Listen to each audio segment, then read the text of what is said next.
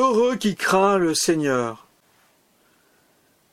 Comment le bonheur et la crainte peuvent-ils aller ensemble sans se contredire l'un l'autre? Ils le peuvent, mais seulement s'il s'agit d'une forme tout à fait unique de crainte, celle que l'on a pour Dieu.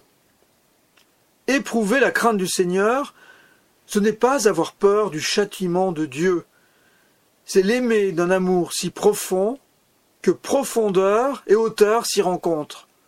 Proximité et respect y croissent ensemble. La crainte est donc un sentiment rare, à rechercher, à cultiver. Rien à voir avec cette autre crainte qui empêche de vivre, la crainte devant l'avenir, la crainte d'un malheur qui pourrait arriver. Les deux formes de crainte s'opposent à tel point que la première est une antidote au poison de l'autre. La crainte du Seigneur a pour vertu de chasser la crainte de ce qui pourrait arriver. Heureux qui craint le Seigneur, car il ne craint pas l'annonce d'un malheur. Autant dire que le psalmiste donne une direction à sa prière.